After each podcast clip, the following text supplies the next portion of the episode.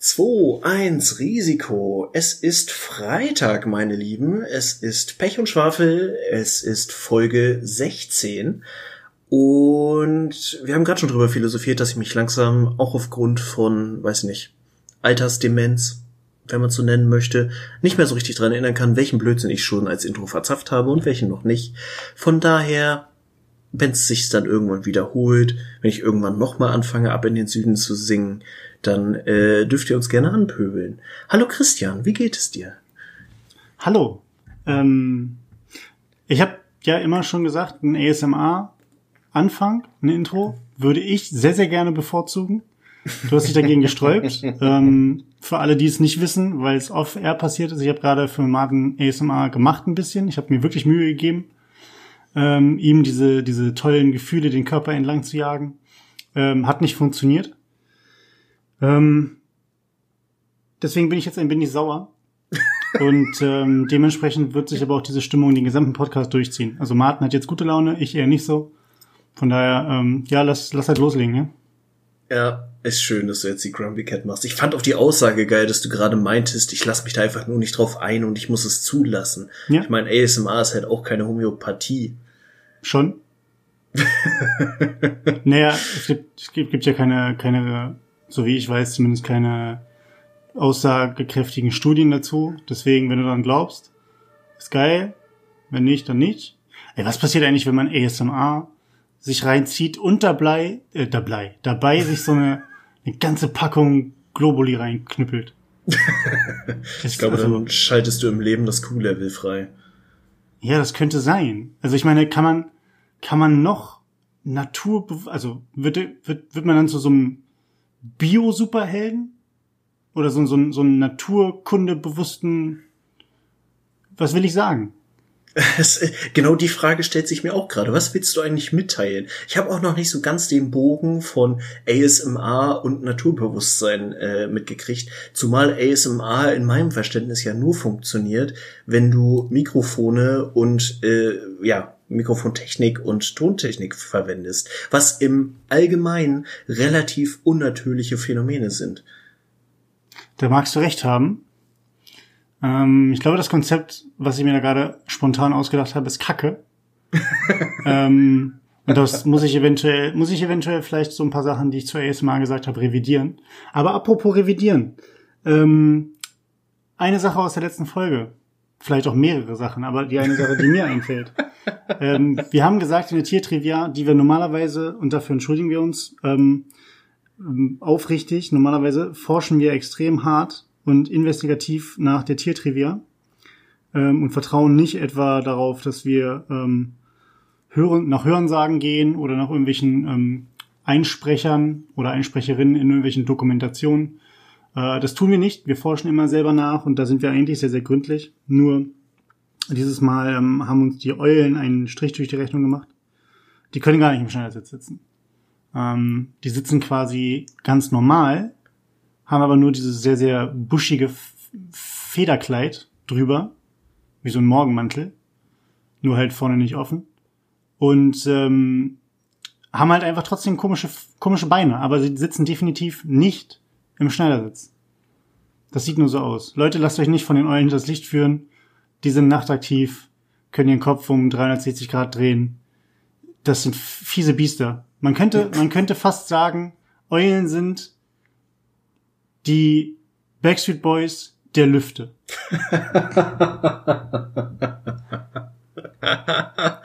oh weia, ey. Ja, da kommen wir ja schon quasi fast zum nächsten Punkt, nachdem du dein Eulengate offiziell äh, anerkannt und eingeräumt hast. Ich wollte nur, ich, äh, ich bin heute, bei der Überleitung bin ich heute gut. Also spring bitte auf den Zug mit auf. Das hast du fantastisch gemacht. Äh, ich wollte aber auch einfach nochmal sagen, was ist nur aus dem guten Christian geworden, der noch bei einer anderen Korrektur eines Tiertrivias, die wir irgendwann mal rausgehauen haben, wo ich schon mal wieder vergessen habe, was das eigentlich war. Ameisen. Äh, Heuschrecken. Stimmt, Ameisen waren's. Nee, Heuschrecken waren's.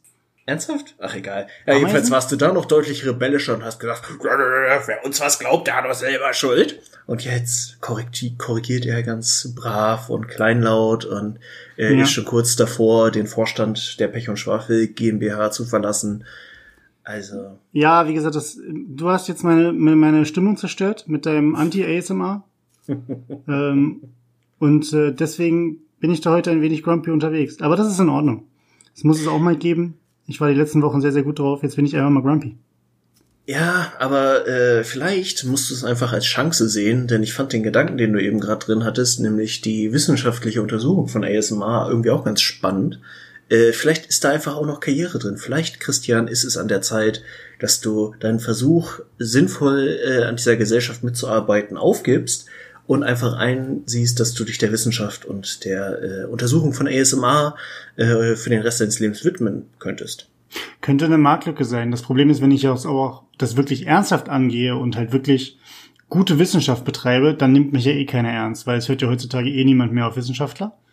Das ähm, ist allerdings wahr. Ich muss halt nur, ich muss halt dann die Art von Wissenschaftler werden, der ähm, mit ganz, ganz, ganz, ganz, also quasi, ich muss mir so eine Mischung aus, naja, ich habe zwar irgendwie einen Doktortitel in ASMR-Urologie und bin aber trotzdem sehr, sehr volksnah geblieben. Und im Endeffekt sind meine Forschungsergebnisse schon immer ein bisschen daran orientiert, was das Volk so hören möchte. Das, ähm, ich glaube, so einer, so, so ein Doktor möchte ich werden. Mm, also quasi ein wissenschaftlicher Titel, der komplett unwissenschaftlich agiert. Ne, das kannst du so ja nicht sagen. Ich äh, habe ja schon, also ich kann ja schon Experimente und Tests machen, aber wenn das zufälligerweise jedes Mal das rauskommt, was die Bevölkerung hören möchte, dann kann ich ja auch nichts dafür. Also ist ja nicht so, dass ich das irgendwie manipulieren könnte oder irgendwelche Variablen weglasse. Quasi eine selbsterfüllende Prophezeiung, nicht wahr? Sag doch sowas nicht. Ja, aber das könnte ich, das könnte ich auf jeden Fall mal versuchen. Ähm, zumindest gibt es genug Anschauungsmaterial im Internet, ähm, welches sich analysieren lässt könnte ich mir vielleicht so ein zweites Standbein aufbauen. Dann mache ich noch einen Twitch-Channel dazu, ähm, wo ich dann einfach über meine Erkenntnisse rede.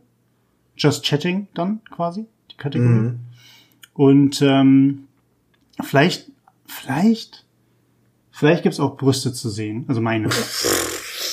Aber da muss ich halt trotzdem immer so die Balance wagen, dass ähm, Twitch mich halt nicht bannt. Weil also es darf nicht zu sexualisiert sein, mein Stream. Aber da werde ich mal mir so ein paar Statuten durchlesen und mal gucken, was ich machen kann. Ich glaube, wenn du dir eine äh, Followerschaft aufbaust, die groß genug ist und der du dann einfach genug Blödsinn erzählst, äh, ich glaube, mit Blödsinn erzählen und du musst es halt nur so glaubwürdig wie möglich rüberbringen, kannst du in dieser Welt heutzutage schon was werden. Also äh, irgendwie hat ja auch jeder Gollum heutzutage den Anspruch, dass er Speaker, Motivationscoach oder life-changing Influencer oder was auch immer werden will und hat dann dummerweise auch noch irgendwie das Selbstbewusstsein, entsprechend eine Instagram-Seite aufzumachen und den Leuten seine Scheiße zu verkaufen. Ja, klar. Also ich meine, was ist denn aus der Welt geworden? Jetzt mal ernsthaft. Also, was war das, was ich neulich gesehen hatte? Oh, da muss ich jetzt so lachen. Ähm, da war irgendwie im, im Fernsehen, alleine, dass ich schon normales Fernsehen gucke, ist eh schon, aber egal. Ähm, da hatten sie vorgestellt, irgendein Format, ob es auf hier, wie heißt der Sender, Join oder so mhm. war.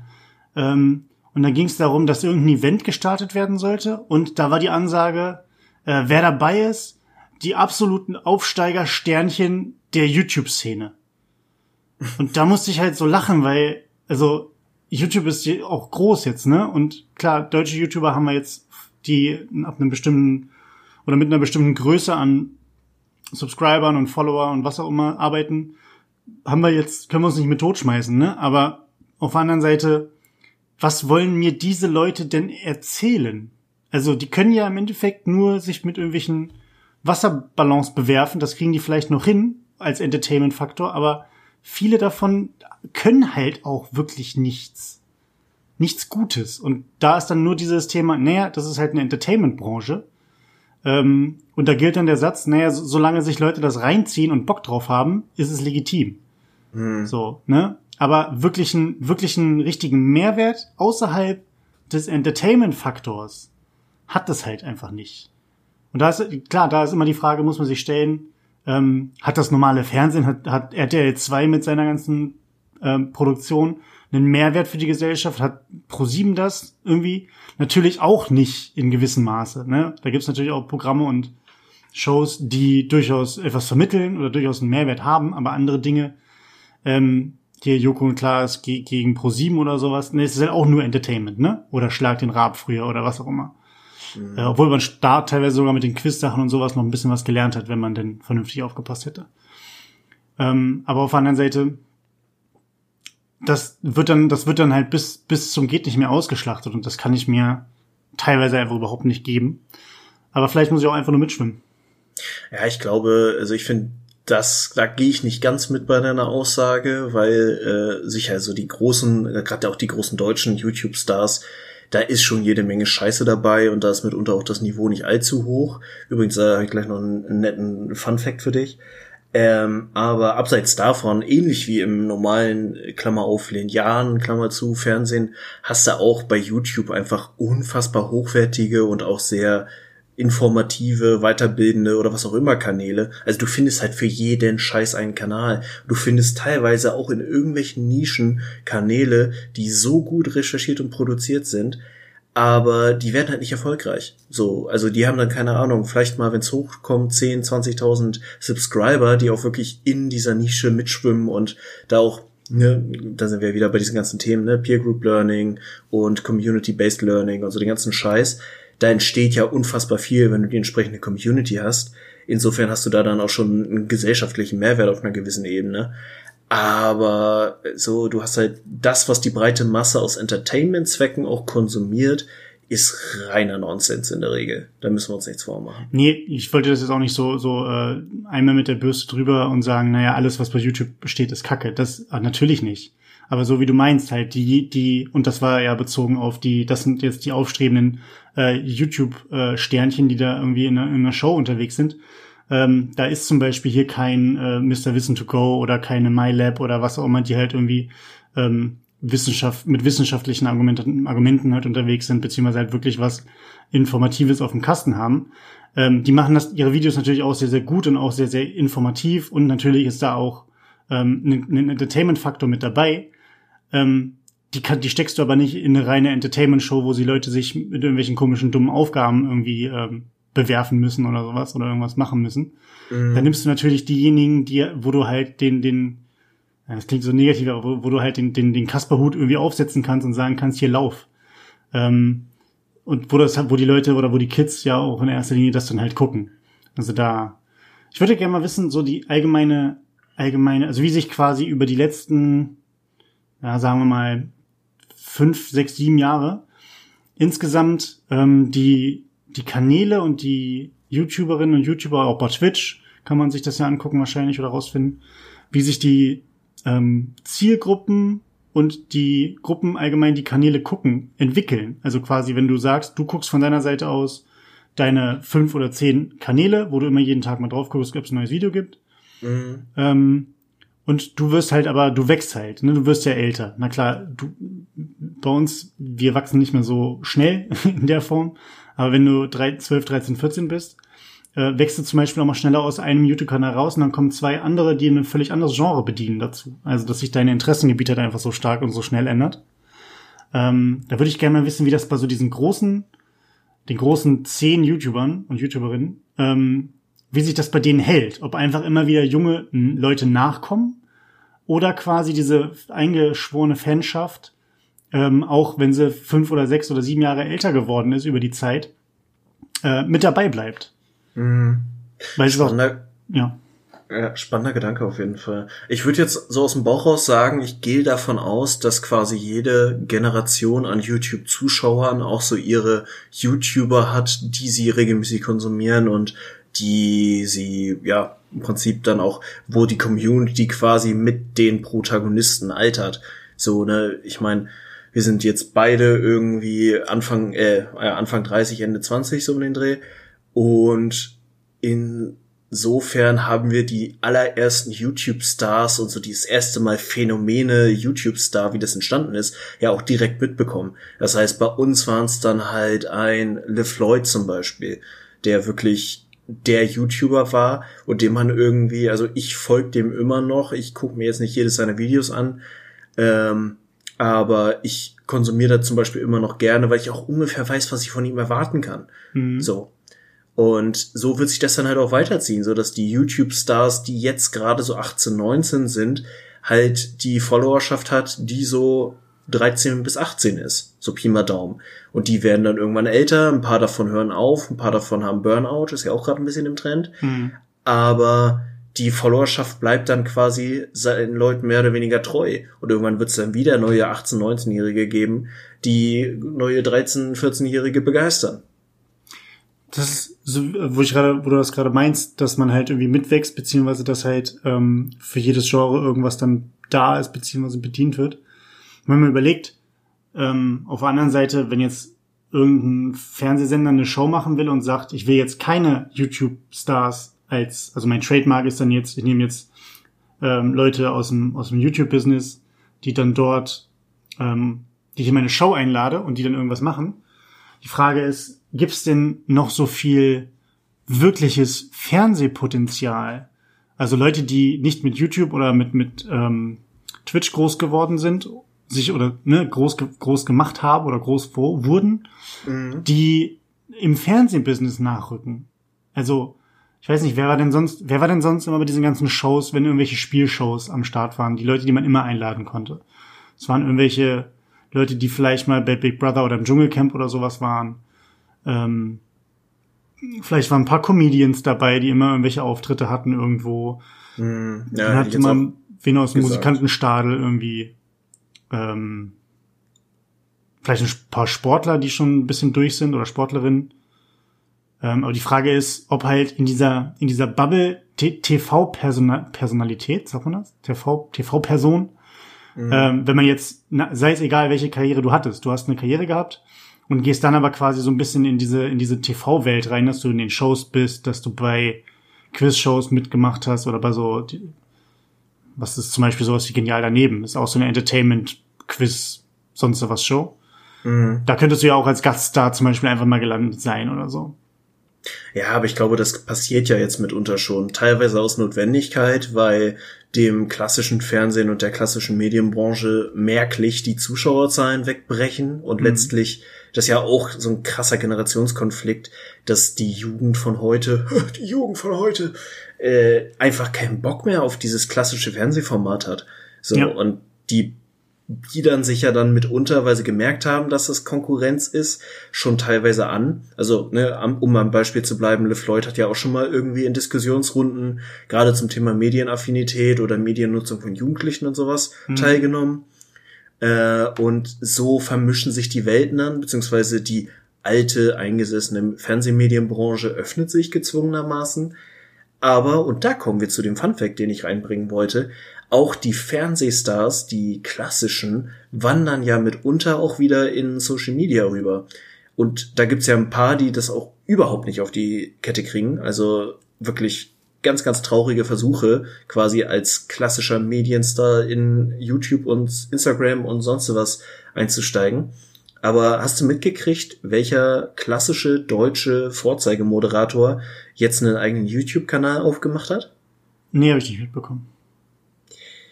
Äh, ist okay. Lass uns mal ein Ratespiel machen. Okay, äh, Markus Lanz. Nein. Oh, das wäre richtig unangenehm. Steven Gätjen. Nein. Thomas Gottschalk. oh, äh, da gab's auch eine schöne Story. Thomas Gottschalk hat tatsächlich mal einen Twitter-Account gehabt, hat sich mit, also ist dann irgendwann auf diese Political Correctness übersensible linke Szene, glaube ich, geprallt, weil er irgendwas, ja, vertretbares, aber halt nicht hundertprozentig konformes von sich gegeben hat, fand das kacke und hat seinen äh, Twitter-Kanal wieder gelöscht. Okay. Ja, gut, Thomas Gottschalk war aber auch ähm, einer von der, nennen wir es mal einer von der alten Schule. Ja. Obwohl das wird wahrscheinlich der alten Schule nicht gerecht. Ähm, ja, ich glaube, Thomas Gottschalk ist in ganz anderen Lebenswelten unterwegs als so der Normalmensch. Ja. Ähm, gut, aber ich darf weiterraten. Ähm, jetzt ist du? das Problem, ich. Aber männlich, ja? Wir sind bei männlich. Männlich? weiblich. Also das Fun Fact. Okay. Er hat äh, einen Deal mit Adidas, wo er quasi exklusiv jeden Sneaker von Adidas kriegt. Oliver Pocher. Oh Gott, nein, bitte nicht. Also ja, der bietet sich ja wirklich mit jeder Scheiße gerade auf Social Media an. Aber nee, nee, nee, nee, nee. Das ist auch nee, kein nee. richtiger Moderator eigentlich, ne? Äh, nee, wen gibt's denn dann nicht. noch? Jörg Pilawa. Nee, Gott lebt er überhaupt noch? Günther Jauch. wäre witzig, das wäre witzig, der wäre cool. Ja, Nein. Günther Jauch mit Adidas, äh, Adidas Schuhen, das wäre schon nice. Gott, welche Moderatoren gibt's denn noch? Ach ja, äh, hier, ähm, Daniel Aminati. Na, ich glaube, sportlich der ist und so, der könnte das vertreiben. Ist sowieso, glaube ich, nicht so unerfolgreich, zumindest was Instagram angeht. Ich meine, der hat ja auch hier, wie hieß der Kacke? Äh, der Kacke, ja. Äh, der, der Mister mit, macht dich krass. Ja. Das hat er doch auch ziemlich semi-erfolgreich vertrieben. Oh, ah nee, das war kein Moderator, sonst, hätte, sonst wäre ich jetzt gerade bei äh, Deadlift die Soße ge gewesen. Ähm, ja, gut, der ist jetzt auch wieder so ein C-Promi, der ab und zu mal hier und da auftaucht. Nee, ich bin okay. jetzt gerade bei den, bei den Sportschuhen, deswegen, wo Sportschuhe auch zu passen würden. du kommst, also, der Tipp ist auch wirklich völlig unhilfreich, äh, wenn du nicht mhm. weißt, dass das zufällig so ist. Äh, nee, sag's, Tipp. Sag's, ich will nicht weiter raten, mir, mir gehen die Namen aus. Okay. Es ist der gute alte Kai Pflaume. Ah, oh, fuck. fuck. Ah, oh, Kai Pflaume. Ja, Kai Pflaume ist eine Legende. Ähm, ja. Ja. Aber Kai Pflaume, muss man auch wirklich sagen, ist ein kernsympathischer Mensch. So, das ist so einer, der, der, ich wüsste nichts, was an irgendeiner Form irgendjemanden unangenehm an diesen Menschen sein könnte. Das würde man bestimmt, also man findet bestimmt irgendwas. Aber ich erinnere mich, äh, also Kai Pflaume macht ja nicht diese, diese Show mit äh, Bernhard Hoeker und Elton im, im ZDF. Mm, wer weiß denn sowas oder so ähnlich? Genau, wer weiß, irgendwie so eine Quizshow die gucken meine Großeltern immer. Das, das, das finde ich immer ganz geil. Äh, wenn ich da bin, wird das teilweise geguckt. Mhm. Ähm, und, oh, und Kai Pflaume war doch, war das Kai Pflaume früher? Mit dem Herzblatt? Ja. Ja. Oder nee, nee, war er nicht nur die Liebe zählt? Nur die Liebe zählt? Hm. Oh Gott, nee. Ja gut, äh, aber bevor wir uns jetzt völlig in dem Thema verlieren, äh, ja gerade bei Wer weiß denn sowas waren ja auch jetzt schon sehr, sagen wir mal, nicht klassisch medial erfolgreiche Menschen zu Gast. Zum Beispiel war da ja auch Herr Good, Good Old Felix Lobrecht. Ach so, ja, das wusste ich gar nicht. So oft bin ich dann auch nicht bei meinen Großeltern, um das zu gucken. Ja, ich habe es halt eher von der anderen Seite mitgekriegt. Nee, mhm. aber tatsächlich hat äh, Kollege Pflaume jetzt einen YouTube-Kanal gestartet und hat da, und das hatte sich so ein bisschen angekündigt, um das nochmal kurz klarzustellen, ich bin jetzt nicht groß so der Instagram, also ja, ich bin auf Instagram und ich bin auch relativ viel, aber ich folge jetzt noch nicht den, den gleich folgenden Menschen. Aber ich kann den Podcast Die Lester-Schwestern sehr empfehlen, für alle Leute, die so auf YouTube und Social Media Getingel und Gossip und so ein Scheiß stehen. Fantastischer Podcast. Äh, seit Folge 1, finde ich einfach super. Mhm. Ähm, nee, und Kollege Pflaume war ja auch schon in diversen Bereichen aufgetaucht. Sagt dir zum Beispiel Montana Black was? Ja. Ja, und äh, da war er in dem Video von Montana, Montana Black äh, zu Gast vor einer Weile. Und jetzt kam quasi das Pendant dazu raus, nämlich auf dem Kanal von Kai Pflaume, der den fantastischen Namen Ehrenpflaume trägt. Ich möchte das kurz wirken lassen. ja, schön. Naja, der macht da jetzt tatsächlich so eine Art Interview und äh, Roomtour und wie lebt eigentlich mäßige Videoformate. Äh, und da war jetzt unter anderem die erste Folge mit Montana Black.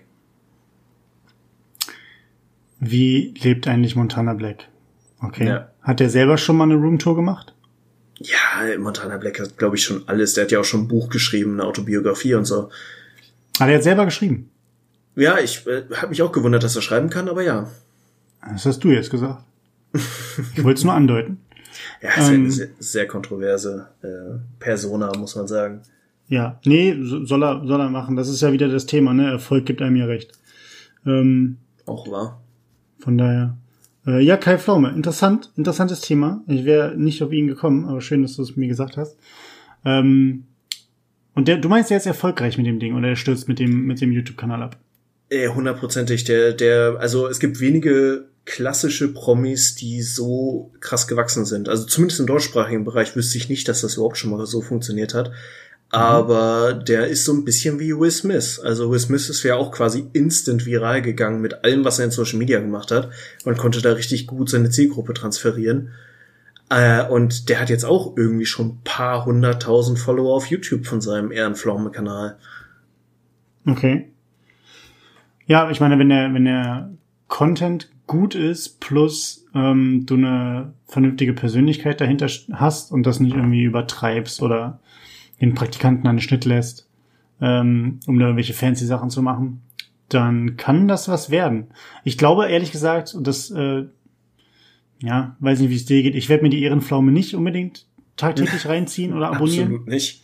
Ähm, der kriegt auf jeden Fall nicht meinen Twitch Prime Subs. Ähm, aber hey, klar. Zum Beispiel, was ich, was ich, was habe ich gesehen? Ähm, Kayayana hat einen Twitch, Twitch-Kanal.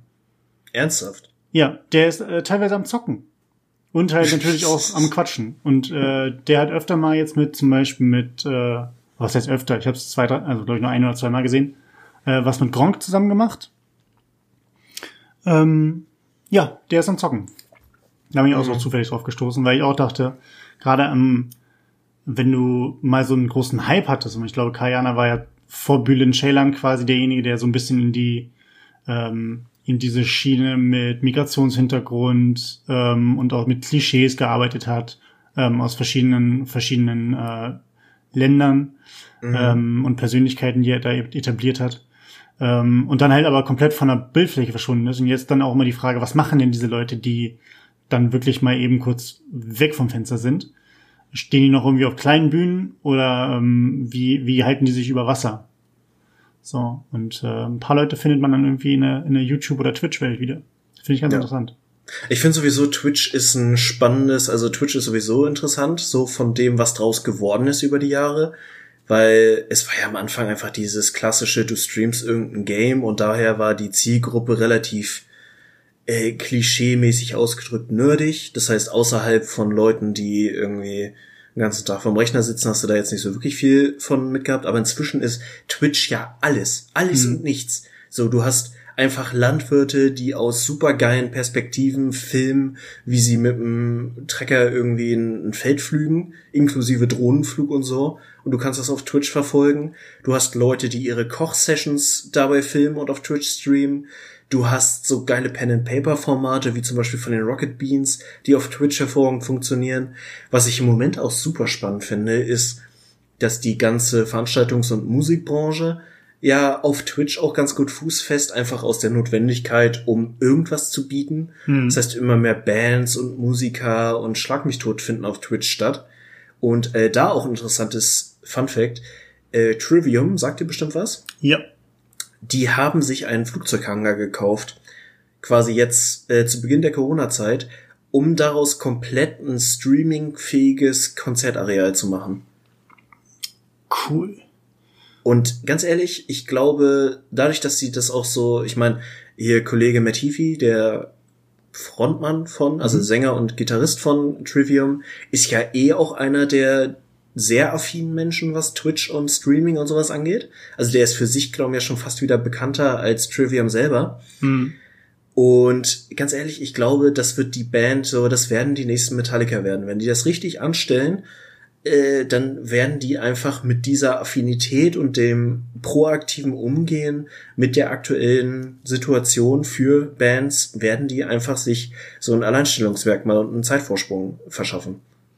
Ja, vor allen Dingen, also, dass, dass Leute Locations anmieten oder Bands Locations anmieten oder aus ihren Probenräumen irgendwo raus ähm, übertragen. Oder es gibt ja auch sonst immer, ähm, was ich ganz cool fand, gibt's wahrscheinlich immer noch, ich kann's, kannte es früher noch, diese Sessions at AOL, Mhm. ähm, falls einem was das sagt. Ähm, wo sie halt dann immer Bands eingeladen haben, die dann halt einfach unplugged irgendwelche eine halbe Stunde, Stunde Sessions gespielt haben. Ähm, und das halt dann natürlich einfach ins Radio übertragen wurde. Plus dann irgendwann natürlich auch auf YouTube.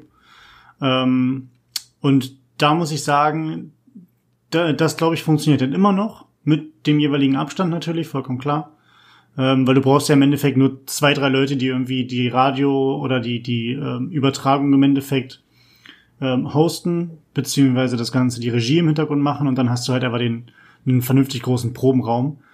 Bei Trivium ist jetzt ja so, dass die, wenn die den ganzen Hangar gebastelt haben, dann können die ja noch viel, viel mehr machen, weil sie einfach mehr Platz haben. Dann könnten sie irgendwie äh, weiß nicht, ob sie sich Leute dazu holen, die sie auch irgendwie in Abstand dahinstellen oder sowas, die, um dann so eine Art Mini-Konzert-Situation zu haben.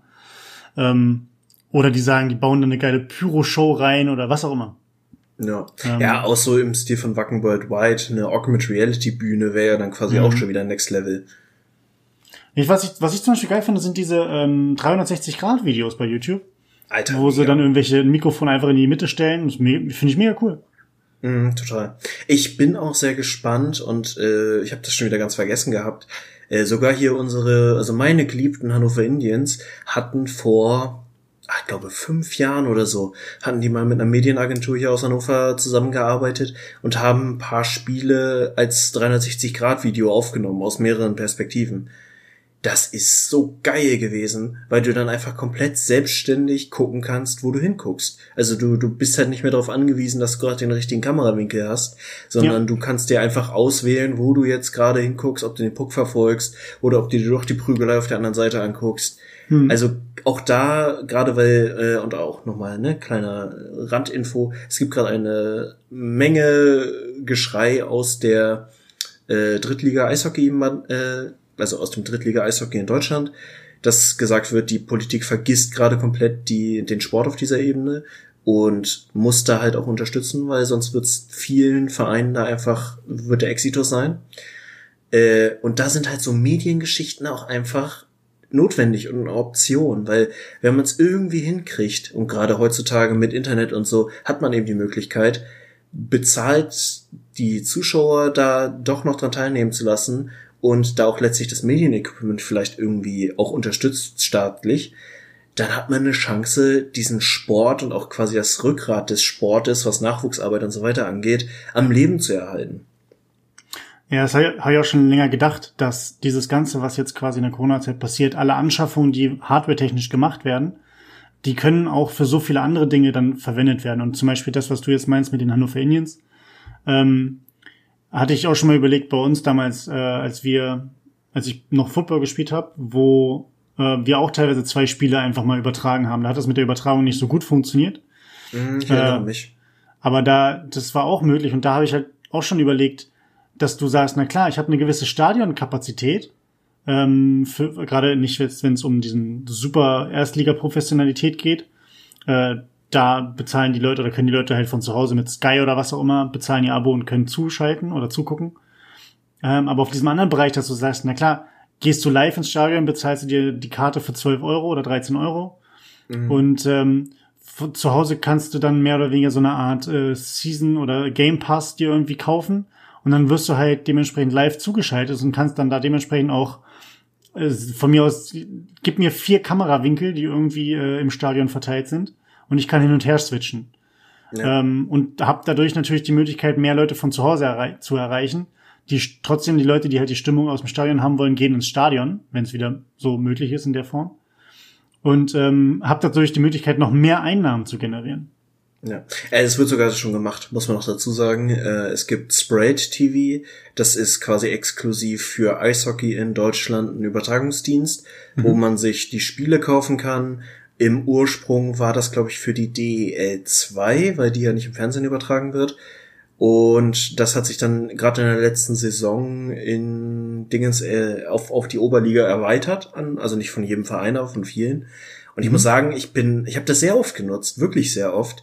Einfach weil du dann auch mal einen Abend hast, wo du nicht so Bock hast, ins Stadion zu fahren oder weil es einfach scheiße kalt ist und man gerade so ein bisschen Warmduscher ist oder weil man einfach noch irgendwas anderes machen muss und jetzt nicht die Zeit hat, hinzufahren, da zu sein und dann irgendwie nebenbei was machen kann. Und da ist unfassbar viel auch passiert und ganz ehrlich, ich, man hat dann auch Live-Kommentatoren, das sind auch Leute aus dem Umfeld der Indians und da haben wir fantastische Leute.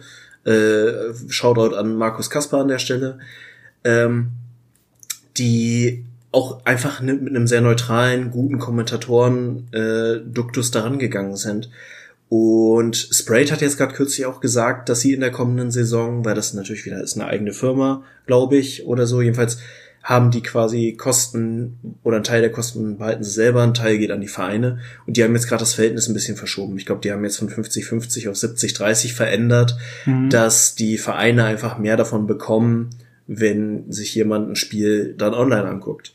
Ja, Ja, gerade in der aktuellen Zeit ist das durchaus sinnvoll. Muss natürlich gucken, dass sich halt äh, die, die ähm, Softwareanbieter grundsätzlich oder die Plattformanbieter grundsätzlich das auch leisten können, ne? Dass die nicht hinten überfallen, aber wenn das bei denen einigermaßen in Ordnung ist, ähm, dann geht das ja eigentlich. Ja, auf jeden Fall. Da stelle ich mir auf jeden Fall eine coole Sache vor für, für diesen ganzen, auch um Nischensport ähm, insgesamt im Internet ähm, schaubarer zu machen. Also ich, ich sag nur, wir waren ja mal zusammen mit äh, ein paar Freunden ähm, beim Handball in Hannover ich würde mir auch liebend gerne mehr Handball angucken. Ähm, sei es jetzt erste Liga, zweite Liga oder auch äh, vergleichsweise äh, niedrige Ligen, je nachdem. Ähm, oder auch Volleyball oder auch äh, Eishockey oder auch. Was habe ich noch nicht, was habe ich jetzt gestern gehört? Gestern oder vorgestern? Äh, das Hannover-Team ist irgendwie äh, gefährliches Halbwissen. Ich habe es nur ganz kurz überflogen.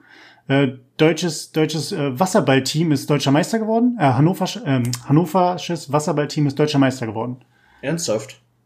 Meine ich. Ich kann voll falsch liegen, aber ich meine sowas, ich meine das gelesen zu haben. Einfach nur als Überschrift überflogen beim mhm. Durchscrollen. Und da dachte ich mir so, ja, ist, ist ziemlich geil, aber ganz ehrlich, wer promotet denn Wasserball? Ja. Also das Wasserball ist ja noch, noch unterrepräsentierter als Volleyball in Deutschland. So, und ja. ich würde es mir halt einfach nur, auch wenn ich die Regeln nicht kenne, ich würde es mir einfach trotzdem mal angucken. So, keine Ahnung, wenn, wenn, wenn es die Möglichkeit gibt. Klar, wenn das Online-Ticket da 20 Euro kostet, würde ich auch zweimal überlegen. Aber wenn es einen, einen niedrigschwelligen Eingang gibt und man sagt so, ja, für ein Spiel bezahlst du dann online vielleicht vier oder fünf Euro, okay. So, mhm. würde ich äh, zum, zumindest zum, für Probe oder so, würde ich das einfach mal machen. Ja, ich finde eh, man bräuchte in Deutschland viel mehr Diversität von Sportarten. Ja, das ist halt alles sehr auf Fußball fokussiert. Ich kann jetzt auch, also ich finde diesen äh, blasphemischen, ach, blasphemisch ist das falsche Wort, mir fehlt aber gerade das andere, ähm, aber ich lese halt ganz oft über Leute oder bei Leuten, die sich aufregen, dass Fußball gerade so gepusht wird und auch so unterstützt wird und so viel darf in dieser Corona-Zeit, trotz Corona und Sicherheitsmaßnahmen, äh, dass da die Leute immer sagen, König Fußball darf dies und König Fußball darf das finde ich auch nicht gut, ne? Weil letztlich das Ganze ist ja nicht umsonst so groß und so ja bestimmend geworden. Aber trotzdem könnte man sich halt mehr Breitensport und mehr unterschiedliche Sportarten wünschen. Mhm. Und ja, im Kern ist es absolut jegliche Digitalmöglichkeit, das bekannt zu machen oder auch einfach Unterhaltung zu bieten, weil da so viel fehlt gerade, ist gut. Und da muss man sagen, dass wir in einer Zeit leben, wo so viel Internet und so viel Globalisierung möglich ist, ohne jetzt irgendwie ne, den, die ganzen Nachteile ausblenden zu wollen, ist trotzdem ein riesiges Privileg.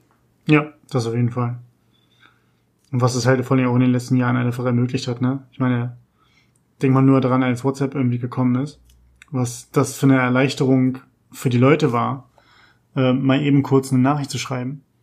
Ja. Äh, vor allen oder auch im Vorfeld irgendwie sowas wie MSN oder ICQ ähm, zu haben und nicht mehr in wirkliche Chatforen rein zu müssen, sondern die, die, äh, das Programm beziehungsweise die Oberfläche direkt auf dem PC zu haben. Und haben wir uns nicht alle gefreut, wenn die kleine Blume da, der, die, das rote Blatt da durch die Grünen durchgeflogen ist? Haben wir uns mhm. doch gefreut. Ah, es war schön. Da wäre ich schon wieder richtig. Hast du das, hast du das Geräusch noch drauf, was es gemacht hat? Oh, nicht, oh. Ja, das bei der Nachricht, aber beim Einloggen gab es doch ein Geräusch, oder? Oh, ja, oh Gott, ich krieg's gerade nicht mehr zusammen, aber ich habe auch tatsächlich das Soundpaket ein paar Mal gewechselt. Ah, das war schon ein bisschen, bisschen. Ich habe noch dieses dreimal Klopfen im Ohr, was man irgendwie Stimmt. hatte, wenn wer online gekommen ist, glaube ich. Ja, das konnte man, glaube ich, auch einstellen, bei wem man benachrichtigt werden wollte. Oh Gott, das ist so lange her. Aber es war schön. Schöne Vorbereitung. Aber ich möchte da gleich den äh, Ball der hervorragenden Überleitung mitnehmen und äh, weiterspielen. Denn letztlich muss man sagen, so Messaging-Dienste und die Möglichkeiten der Kommunikation, die wir heutzutage haben, sind ja auch eine tolle Möglichkeit, um Freundschaften auch quasi über man sieht sich nicht mehr, man lebt irgendwo und äh, die Lebenswege gehen auseinander, trotzdem Freundschaften aufrechtzuerhalten. Und das ist ein Thema, was zufällig mein geliebter Podcast-Co-Kollege Christian diese Woche mit mir besprechen wollte. Was? Wer ist ja. dieser Christian? Nee, hä? Nee, stimmt. Ähm, nee, das liegt, liegt im Endeffekt daran, ich hatte jetzt am Wochenende mit einem Kumpel ähm, ein Gespräch genau über dieses Thema, dass wir gesagt haben, wir sind vom Freundeskreis aus der Schule ähm, verteilt, ein paar leben noch in Hannover und äh, man sieht sich regelmäßig und mit regelmäßig meine ich so, ja, vielleicht jede Woche oder vielleicht alle zwei Wochen, wenn mal irgendwie wer krank geworden ist oder sowas, ne? Also dass man schon noch durchaus regelmäßigen Kontakt hat und auch sehr persönlichen Kontakt, dass man irgendwie mal treffen wir uns bei mir, mal treffen wir uns bei wem anders. Ähm, und auch einfach nur Filmchen gucken und quatschen, ein, zwei Bierchen trinken und nach Hause. So. Ähm, tatsächlich da sind so die Freundschaften und die, die Verhaltensweisen sehr, sehr gleich geblieben. Jetzt haben wir aber auch im Freundeskreis viele Leute, die es verstreut hat in ganz Deutschland. Ähm, und jetzt auch bei uns in der, in der Unigruppe merkt man natürlich, dass man nicht mehr so aufeinander hockt ähm, wie vorher in der Uni. Ähm, einfach basierend auf der ganzen Tatsache, dass man natürlich sich nicht, nicht mehr regelmäßig sieht, nicht mehr die Zeit hat ähm, oder den Luxus auch mal zu sagen, na lass mal gemeinsam nicht zur Vorlesung gehen. Mhm. Ähm, brauchen wir eh nicht, den ganzen Scheiß, sondern dass man halt natürlich arbeitstechnisch eingebunden ist. Dann gibt es Menschen, die haben Beziehungen.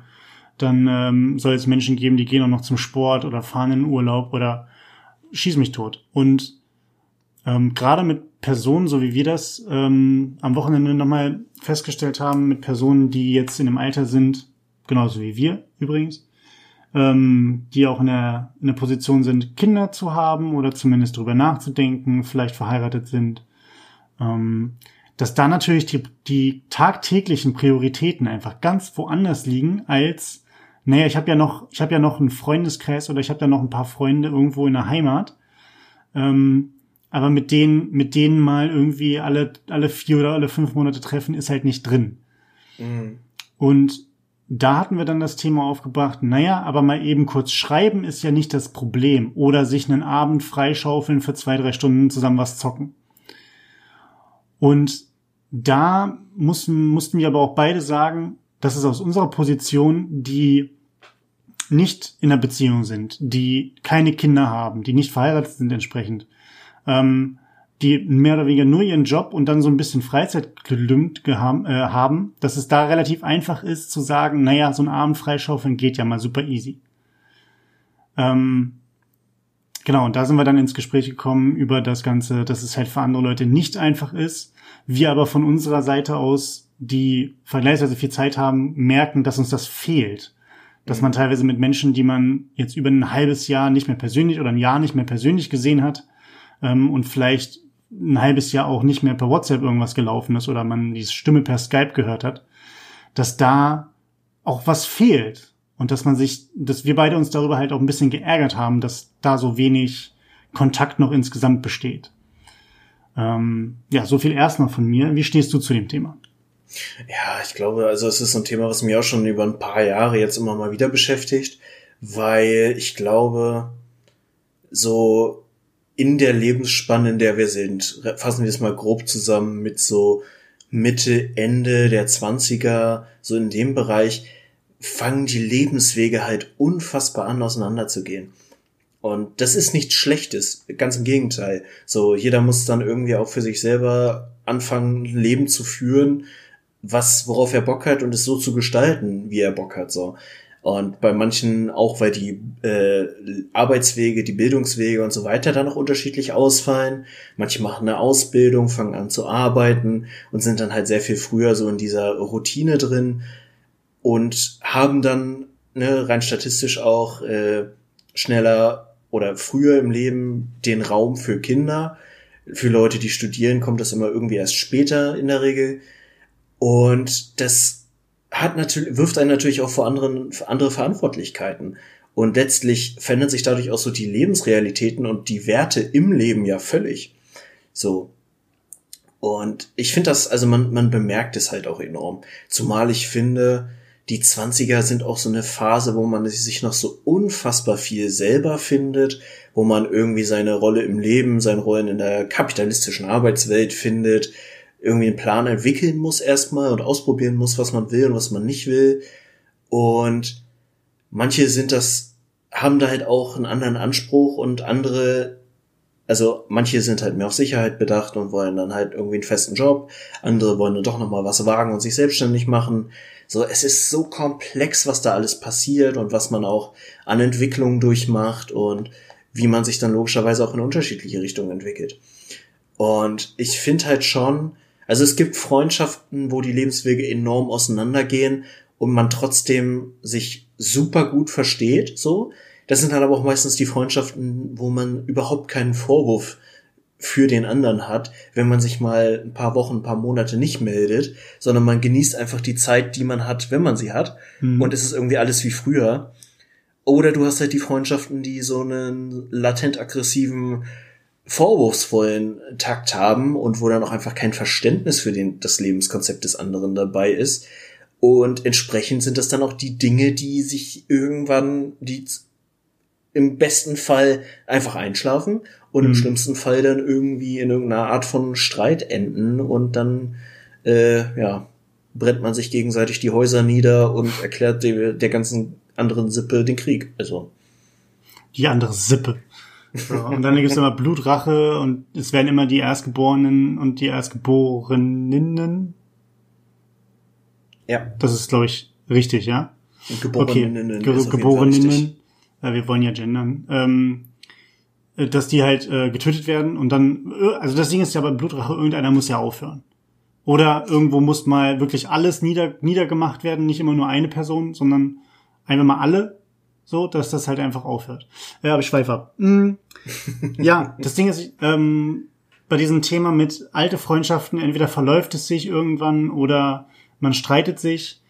Ähm, es kennt ja wahrscheinlich jeder auch dieses, dieses Phänomen, dass wenn man so alte Bekanntschaften oder alte Freundschaften hat, dass man, wenn man nochmal sich trifft und ähm, super, sich super lange nicht getroffen hat, dass man dann in, in Muster zurückfällt aus der damaligen Zeit, irgendwelche Insidersprüche raushaut, um halt diesen, diese, dieses, diesen Zusammenhalt, diesen Bund halt irgendwie nochmal so richtig aufflammen zu lassen, wie so ein, wie so ein, ja, wie so ein Wolfram, Wolframdraht, der einfach nochmal richtig schön heiß wird, weißt du? So flimmert auf. Und dann ist aber die Frage, wie schnell, wie lange, wie lange bleibt das Ding heiß? Weißt du, wie lange flackert es? Ähm, und wann, wann geht's dann dementsprechend wieder aus? Und die Frage, oder beziehungsweise das, was wir uns jetzt noch gestellt haben, war so eine Frage und die würde ich gerne an dich weitergeben. Glaubst du, dass eine Freundschaft, nehmen wir jetzt mal nur eine Freundschaft zwischen zwei Personen, muss ja gar nicht irgendwie groß in der Gruppe sein, aber dass in einer Freundschaft zwischen zwei Personen ähm, die individuelle Lebensentscheidung immer 100 Prozent ähm, von der, sagen wir mal, nicht profitierenden Person mitgetragen werden muss? Oder muss die Person, die jetzt sagt, ich führe jetzt eine lebensverändernde Lebensentscheidung durch, sei es das Ziel in eine andere Stadt, in ein anderes Land, um dort zu arbeiten, ähm, also quasi das, was dazu führen wird, notgedrungen, dass man sich voneinander entfernt, ähm, dass die ausführende Person das in ihre Entscheidung mit einfließen lassen muss, oder ob die ähm, zu Hause bleibende Person, sag ich mal so doof, ähm, einfach nur sagt, okay, ich muss jetzt einfach hierfür nur 100% Verständnis haben, weil das ist deine Lebensentscheidung. Mhm. Wie, würdest, also, wie würdest du das sehen?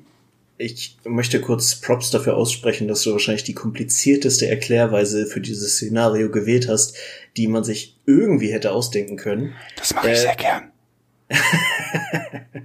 ähm, also fasse ich es nochmal kurz zusammen, damit ich auch sicher gehen kann, dass ich es richtig verstanden habe. Also wir haben zwei Menschen, die nicht zusammen sind, sondern die einfach nur miteinander befreundet sind, äh, ohne mit oder was auch immer für Benefits. Die eine Person begeht den Frevel, sich äh, beruflich oder aus irgendwelchen Gründen in eine andere Stadt begeben zu wollen oder irgendeine andere lebensverändernde Entscheidung zu treffen. Und die erste Person hat quasi jetzt die Entscheidungsfreiheit, das zu unterstützen, es ihm oder ihr egal sein zu lassen oder sich da völlig gegen zu wehren. Richtig? Vollkommen richtig zusammengefasst. Okay. Äh, ganz ehrlich, ich sehe jetzt nicht das Problem, solange wir im Rahmen einer Freundschaft sind, ehrlich gesagt. Weil äh, Freundschaft hin oder her, aber da sollte Distanz sowieso jetzt nicht die größte Rolle spielen.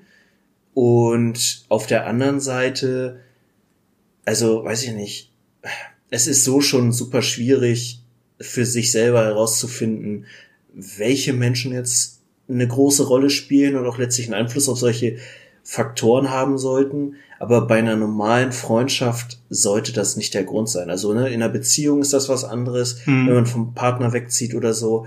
Oder gegebenenfalls auch mal keine Ahnung, wenn man halt nicht nur eine freundschaftliche Verbindung hat, sondern wenn man den anderen im Leben regelmäßig unterstützt und da eine gewisse Abhängigkeit ist oder schlagt mich tot, was da noch alles an Konstellationen reinkommen kann. Aber wenn es erstmal nur eine Freundschaft ist, sehe ich keinen Grund, warum das irgendeinen Einfluss haben sollte. Es geht mir nämlich genauso. Also bei mir ist auch tatsächlich die Denke, dass die Person, die ja eher passiv ist, die dann zu Hause, die dann ja, zu Hause bleibt oder in der jeweiligen Stadt bleibt, also sich nicht verändert in irgendeiner Art und Weise, ähm, dass die das mittragen muss, egal ob man das jetzt gut findet oder nicht. Manchmal ist das ja so ein bisschen Foreshadowing, man weiß es von anderen Freundschaften, denen das schon passiert ist, dass man sich voneinander entfernt, dass man sich nicht mehr regelmäßig sieht, dass ähm, wo dann, wo man dann schon weiß, okay, Kacke, jetzt zieht der irgendwie bester Kumpel irgendwie nochmal weg und dann hat er noch eine Freundin, dann weiß ich, dass in zwei, drei Jahren auch ein Kind da ist und dann sehe ich ihn noch weniger und so. Ähm, das ist natürlich für die Person total doof. Auf der anderen Seite ähm, finde ich, ist man da in der Verantwortung zu sagen, ähm, mir liegt super viel an der Freundschaft, aber ich werde dich natürlich nicht hier behalten oder dir ein schlechtes Gewissen machen, nur weil du für dich eine Lebensentscheidung triffst, die mich jetzt in der Form erstmal so ein bisschen benachteiligt, aber für dich natürlich erstmal ein großer Schritt ist. Mhm. Ähm, da ich da halt finde, dass das Individuum halt vor dem freundschaftlichen Kollektiv irgendwie geht. Ähm, und da ist es dann aber trotzdem anhand beider Personen ähm, zu sagen, wie viel liegt mir denn überhaupt in der Freundschaft? Und dann sind wir wieder bei dem Thema, schaufle ich mir Abende frei. Manchmal geht's halt einfach nicht so. Und äh, nehme ich jetzt quasi ähm, spreche das ab mit meiner Partnerin, mit meinem Partner und mit, mit meinem Kind, so, dass dann einfach mal ähm, gesagt wird, ich fahre jetzt für ein Wochenende in die Heimat, auch wenn man noch zum Beispiel Eltern in der Heimat hat.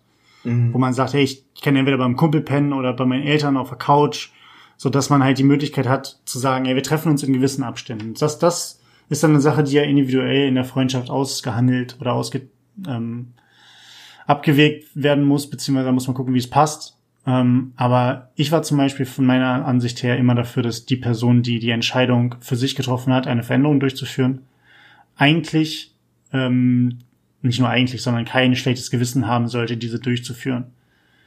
Ähm, da war aber ein Kumpel leicht anderer Meinung, dass da zumindest so dieses, ähm, die, diese gemeinschaftliche Freundschaft, die auch über Jahre und Jahrzehnte teilweise schon besteht, zumindest eine, eine, eine Rolle im Entscheidungsprozess ähm, wie es jetzt für dich persönlich weitergehen soll, spielen sollte. Also nicht, dass man sagt, ich klammer das komplett aus. Mhm. Ja gut, aber ganz ehrlich, für mich schwingt da quasi für die, und ich nehme den Begriff jetzt mal bewusst, äh, zurückgebliebene Person, da schwingt schon eine Menge Unsicherheit mit, äh, ob der Qualität der Freundschaft, ob das weiter besteht, vielleicht auch ob der Entwicklung der anderen Person. Und da wird halt gerade, also ich finde das ganz schön hart, dass da einfach diese Unsicherheit über das, über die Zukunft im Grunde auf die andere Person projiziert wird. Mhm. So, weil das, ich finde, also es ist mega der uncharmante Move, da dann quasi noch ein schlechtes Gewissen reinzubringen, weil gerade je nachdem, was es für eine Entscheidung ist konkret, wenn man in eine neue Stadt geht, gerade wenn man schon arbeitet, ist auch was, wo ich nicht mich, also gedanklich mich immer ein bisschen schwer mitgetan habe, quasi in einer Stadt, wo ich niemanden kenne, nochmal neu zu starten. Mhm. In einem, Im Studium ist das eine andere Sache, weil man in der Natur der Sache einfach neue Leute kennenlernt und sich mit denen auseinandersetzt. Aber wenn man arbeitet, lernt man in der Regel nicht allzu viele Leute kennen. Und, aber so, das, das ist so schon ein großer Schritt, je nachdem, ob dann quasi die Person wirklich alleine geht oder nicht. Und dann auch noch von den Leuten aus der Heimat und aus dem alten Freundeskreis ein schlechtes Gewissen gemacht zu kriegen, ist schon ein ziemlicher Dick-Move. Ja, also ich kann es natürlich von der, von der einen Seite verstehen, dass man ähm, nicht will, dass so ein gesamter Freundeskreis komplett auseinanderbricht.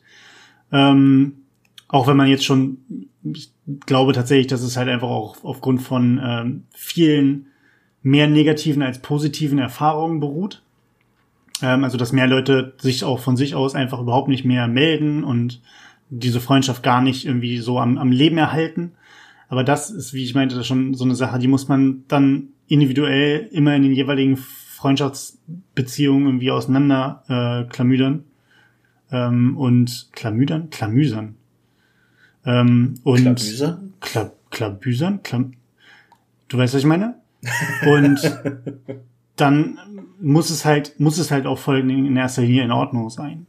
Ähm, ja, also ganz ehrlich, ich bin da jetzt vielleicht ein bisschen sehr hart, aber wenn du so überreagierst in dieser Situation, würde ich schon mal tief in mich reinhorchen, warum das Selbstwertgefühl nicht dafür ausreicht, zu sagen, okay, die Freundschaft ist der anderen Person genauso wichtig wie mir wenn wir wirklich so gut befreundet sind, dann wird das schon glatt gehen und dann werden wir Wege finden, auch auf Distanz in Kontakt zu bleiben. Und wenn man sich dann mal sieht, dann ist es halt cool, wenn man sich mal Zeit füreinander nimmt. So, mhm. das ist, wenn du in der Freundschaft immer diese vorwurfsvolle Note drin hast, ist das irgendwie uncool. Und ganz ehrlich, man muss sich nichts vormachen. Gerade wenn man auch so im Studium ist oder in jeder Lebensphase oder Arbeitskollegen oder so.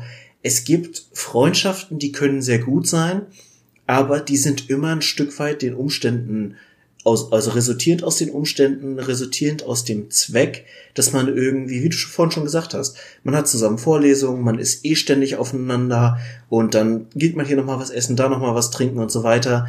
Aber unter Umständen kann es halt passieren, dass wenn dieser Zweck wegbricht, dass dann auch die Freundschaft sich langsam einschläft.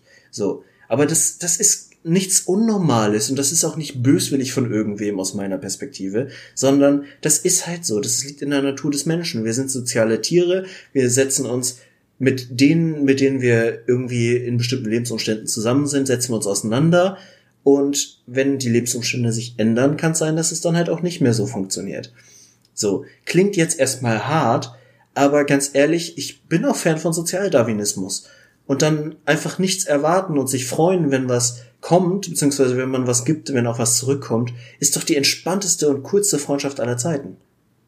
Ja, ich glaube, das ist dann auch, wenn, wenn einfach ähm, insgesamt Leben in unterschiedlicher Geschwindigkeit stattfinden, dass man dann, ähm, also ich meine, das, ich glaube, das Problem hat man nicht oder in, in der Form nicht, wenn Menschen dasselbe Tempo anschlagen. Also wenn beide sagen, okay, oder auch mehrere Personen in der Konstellation, ähm, man ist dann irgendwie, alle haben, haben irgendwie jemanden, mit dem sie abhängen können. Ähm, alle haben dann irgendwie, oder die, die Hälfte davon hat schon irgendwelche ähm, Kinder am Start, manche haben Kinder in der Pipeline. Ähm, sowas in der Form, dann, dann liegen ja die individuellen Prioritäten einfach ganz woanders. Und dann ist genau das, was du meinst, dann ist diese Freundschaft, wenn man sie dann hinkriegt, dass man sich zu zweit, zu dritt, zu viert, je nachdem, wie groß der Freundeskreis ist, oder auch nur one-on-one, -on -one, mhm. ähm, zusammentrifft, dann ist das ja auch einfach viel, das ist ein richtiges Highlight.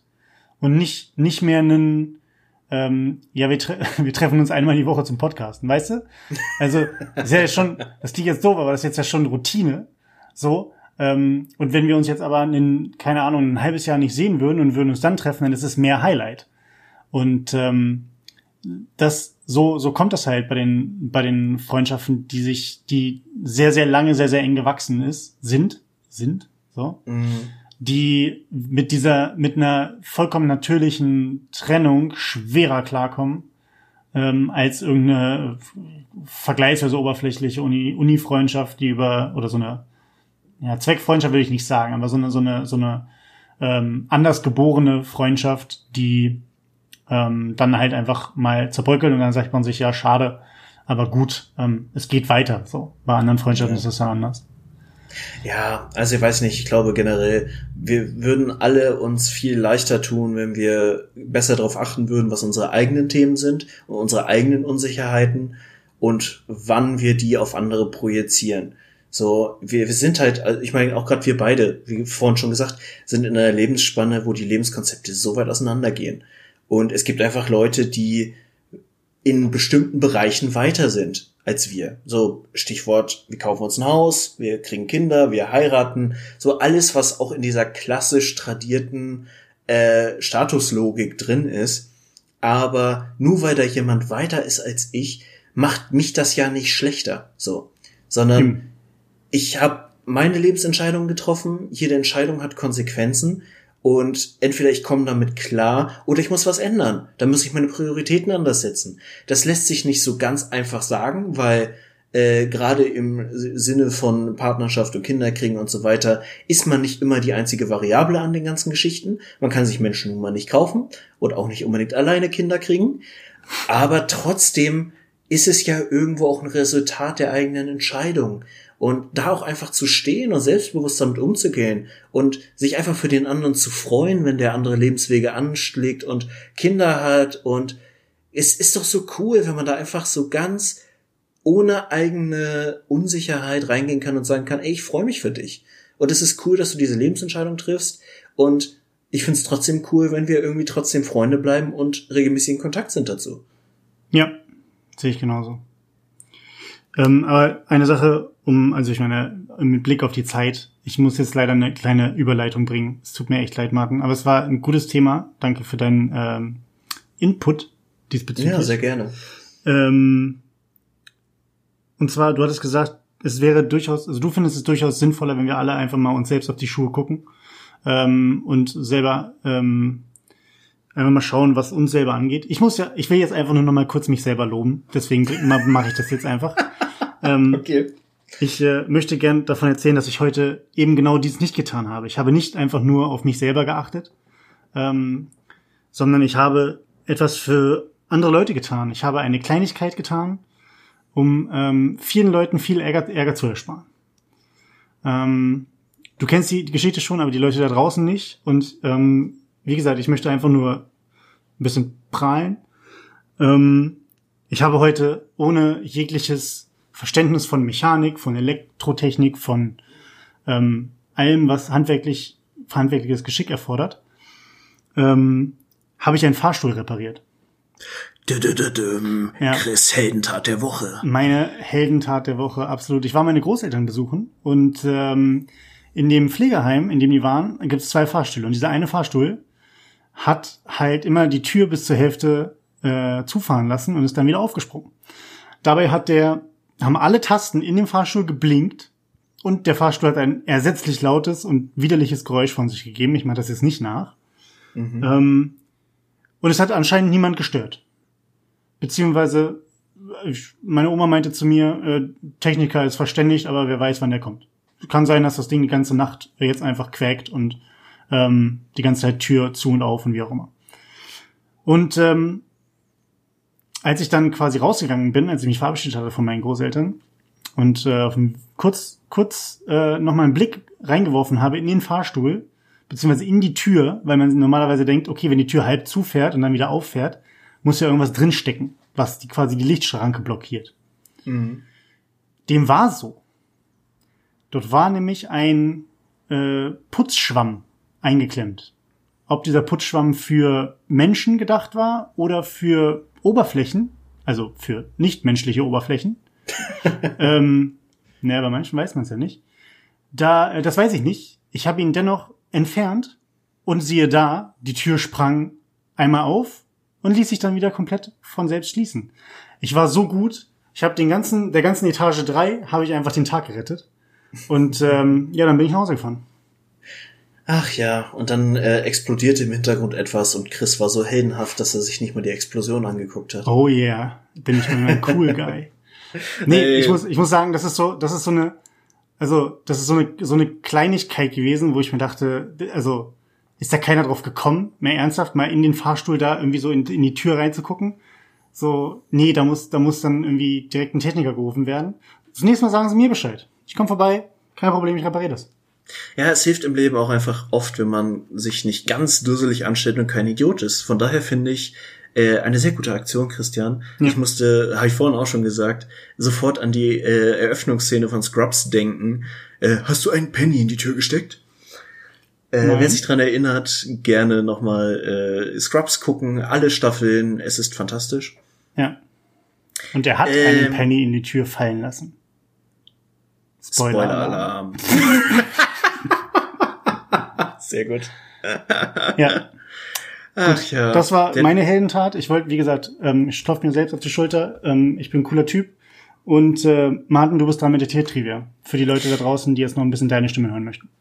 Yes, denn äh, wie du fantastisch in der vorherigen Geschichte schon deine Hände quasi als Werkzeug benutzt hast, um einen Schwamm aus einem Fahrstuhl zu befreien, so benutzen Tiere, die ich heute betrachten möchte, und es war nur eine Frage der Zeit, Leute. Ich weiß, jeder hat schon seit Wochen, Monaten drauf gewartet, dass ich endlich die, na, schon, schon fester Kandidat, eigentlich schon gesetzt, auf jeden Fall auf dem Treppchen der wohl fantastischen Tiere dieses Planeten, äh, endlich betrachte und ein Teil meiner Faszination für diese Wesen mit in diesen Podcast trage.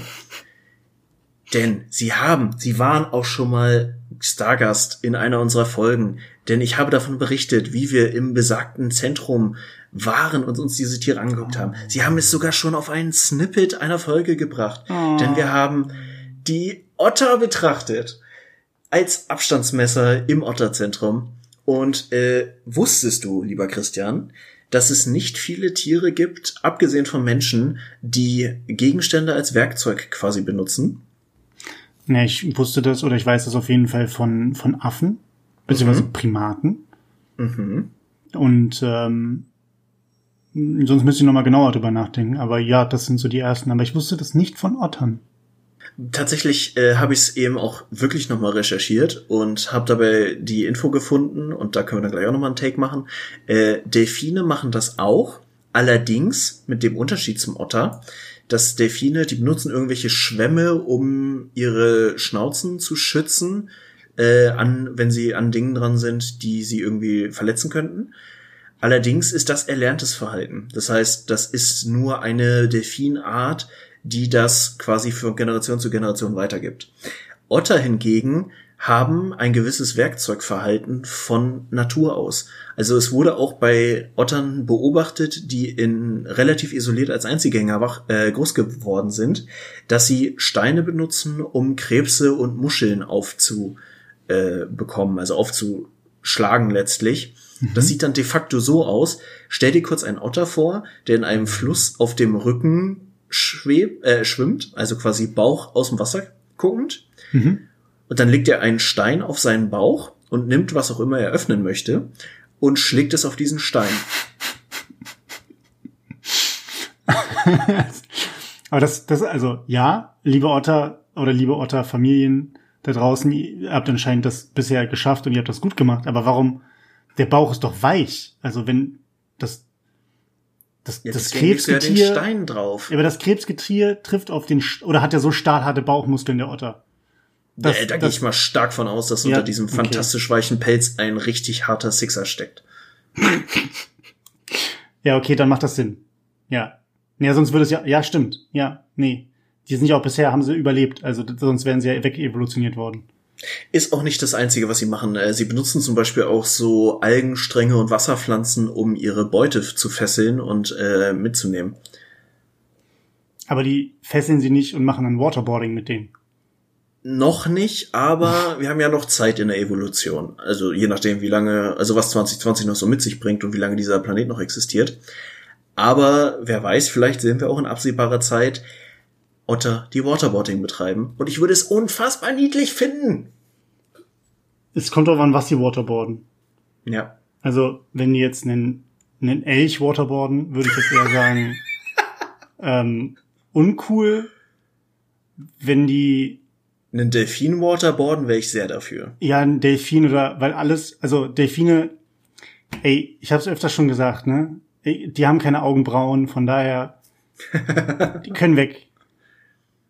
So, aber pro, aber aber apropos apropos Delfine, du wolltest noch was zu den Delfinen sagen, denn es gab wohl anscheinend Verwirrung von unserem letzten Take, ähm, wo wir meinten, dass die Delfine die Backstreet Boys der Meere sind. Yes. Das soll wohl noch aufgeklärt werden. Martin, erkläre dich. Bitte. Ich habe es tatsächlich so ein bisschen gemacht in der letzten Folge, aber ich fand die Metapher, die wirklich komplett on the fly entstanden ist, muss ich sagen, äh, eigentlich ganz passend, denn Backstreet Boys, man kennt die Situation. Man ist im Allgemeinen in seinem Leben viel zu cool, um zuzugeben, dass man die Backstreet Boys irgendwie doch ziemlich geil findet und dass man, sobald sie angespielt werden, schon gerade ab anderthalb Promille richtig abgeht. Aber das ist halt genau der Punkt dabei.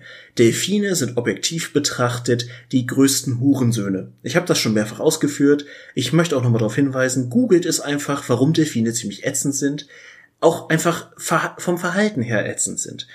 Aber trotzdem sind sie irgendwie auch verdammt niedlich. Aber man hat halt nur so diese speziellen Situationen, wo man einfach auch sich diesem Gefühl der Niedlichkeit und dass Delfine irgendwie doch ganz cool sind, hingibt, auch wenn man weiß, dass sie charakterlich ziemlich misslungen sind.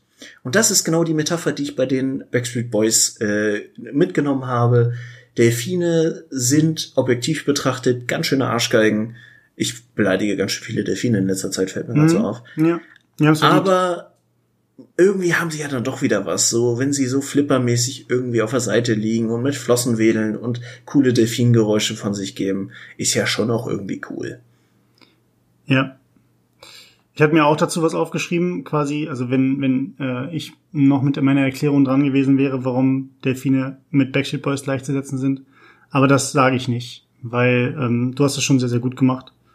Und äh, alles, was ich noch beisteuern könnte, wäre Blödsinn. Von daher, ja. Ja. Merkt euch das, Leute. Ähm, googelt es vor allen Dingen. Ähm, freut euch nächste Woche wieder auf sehr, sehr viel Gerede, sehr, sehr tolle Tiertrivia. Dann bin ich, glaube ich, wieder dran, ja. Mhm. Ähm, das rauszusuchen. Schaut mal bei Kai Pflaume vorbei. Das ist zumindest meine Hausaufgabe, die ich mir Hashtag jetzt vorgenommen Ehrenpflaume. habe. Hashtag Ehrenpflaume. Äh, ja, das machst du mit dem ganzen ähm, neumodischen Internetgedöns. Und ähm, denkt immer dran, äh, Gildo hat euch lieb. Yep. Sehr schön. Äh, ich möchte an dieser Stelle noch kurz ein wenig äh, den Hass auf mich ziehen, denn wenn ihr diese wunderschöne Folge hört, die äh, in alter Tradition in der Nacht von Donnerstag auf Freitag erscheinen wird, sitze ich gerade auf meiner Lieblings-Nordseeinsel und äh, werde frühstücken und Kaffee trinken, oh, während ich auf die Nordsee gucke, denn ich bin auf Helgoland ab morgen. Also Mittwoch, Zeitblase auf und zu. Du darfst dir gerne mal hinters Ohr schreiben, dass du das verdient hast. ja, Achso, und eine kleine Sache noch, wer immer noch verwirrt ist, was für eine Scheiße ich äh, in der letzten Folge als Intro vorgelesen habe, hört einfach mal wieder All My Life von den Foo Fighters. Genauso. In dem Sinne, adios, schönen Tag, schönen Abend und gute Nacht. Bleibt geschmeidig.